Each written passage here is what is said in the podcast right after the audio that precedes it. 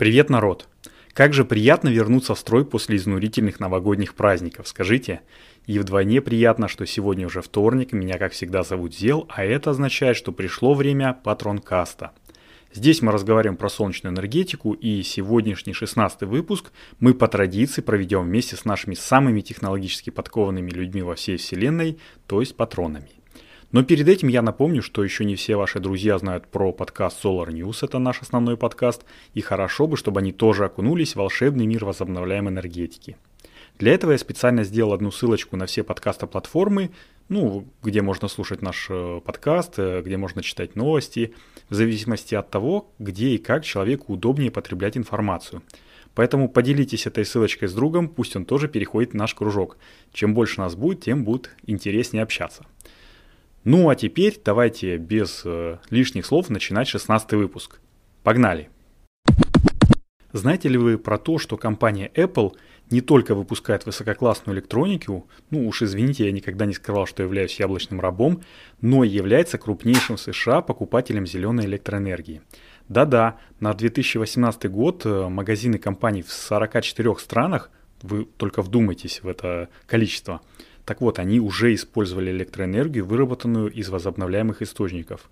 Да, не всю эту электроэнергию Apple производила сама, хотя на конец 2020 года владеет парком генерирующих мощностей в 1,2 гигаватта. Но покупают они эту электроэнергию по зеленым сертификатам. Для нас сложно это понять и принять, но в некоторых странах происхождение электроэнергии можно отследить и компании, вырабатывающие ее с помощью солнца, ветра и прочих возобновляемых источников, получают такие вот электронные бумажечки. Продавая электроэнергию, зеленые генераторы передают сертификаты покупателю в соответствии с закупаемым им объемом. Ну, сам знаю, что это сложно представить. Для простоты давайте так. Как будто бы мне приспичило купить породистого щенка или котейку, и вдобавок к самому животному мне бы передали его родословную, а также паспорт. А у заводчика таких вот паспортов, ну, на весь помет. В общем, аналогия более-менее похожая. Но и покупка зеленых сертификатов это еще в принципе не все. Мы все помним кампус Apple с крышей солнечных панелей, такую красивую летающую тарелку, да? Так вот, это не предел, так как это еще, ну, воздушные кавычки, всего лишь офис Apple. Но 100% электроснабжения дата-центров Apple уже приходится на чистую энергетику, а это просто гигантское потребление, поверьте мне. Но и тут Apple не остановилась и постепенно обязывают своих поставщиков вступать в инициативу RE100, которая подразумевает переход на возобновляемую энергию в процессе производства товаров. И более 70% э, из этих ребят планируют это сделать до 2030 года. Ну, в общем, планировать не значит жениться, да, но только не с яблочниками. Они в этом плане, в плане обжимания поставщиков собаку съели.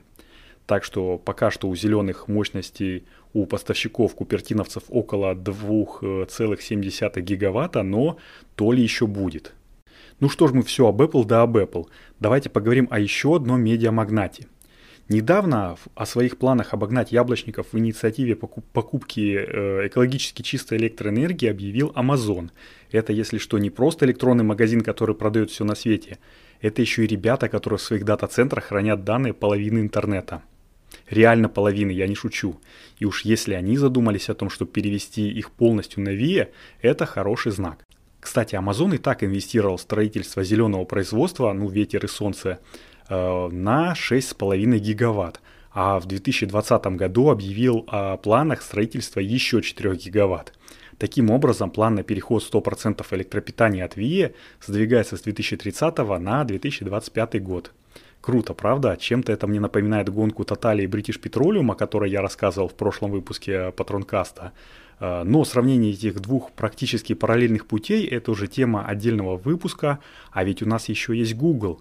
Это компания, кстати, которая тоже в инициативе RE100. Ну, ссылку на сайт я приложу в описании. Так вот, они присоединились к ней в 2015 году и обещались к 2017 году полностью перейти на зеленую энергетику. Но пока что Короче, ждем новостей. Я новостей про то, что они полностью перешли на Ви, еще не нашел. Пока что ждем, да. Ну, тут вроде как бы и все. Можно было бы резюмировать, что в США и Европе дико развит институт зеленых э, сертификатов при покупке электроэнергии. Возможно, даже компании, покупающие такую энергию, получают какие-то налоговые льготы, но у нас в стране пока что есть только Хевел, как это ни странно, и он заявил о том, что полностью переходит на энергоснабжение своего завода в Новочебоксарске от ВИЭ. Ссылку на статью я также приложу, а вот раздумывать, где берется эта стопроцентная ВИЭ электроэнергия, не буду. Это уж каждый пусть сам для себя решит. Но э, мне кажется, что Хевел э, пошел на такую акцию только для того, чтобы продавать электроэнергию, ну, скажем так, на сторону европейским партнерам. А сейчас мне остается только еще раз напомнить, что вы можете посоветовать подкасты Solar News своим друзьям. Если им также нравится возобновляемая энергетика, то они смогут стать нашими патронами и развивать наше дружное комьюнити. Ну или просто слушать подкасты, э, читать наш уютный телеграм-канальчик. Э, найти его несложно, он в России уже разблокирован. Достаточно лишь вбить в поиске Solar News и вуаля. А теперь уж точно все. Э, с вами был Зел, и это был 16 выпуск Патронкаста. Давайте услышимся с вами на следующей неделе, не будем прерывать эту славную традицию. Всем пока! thank you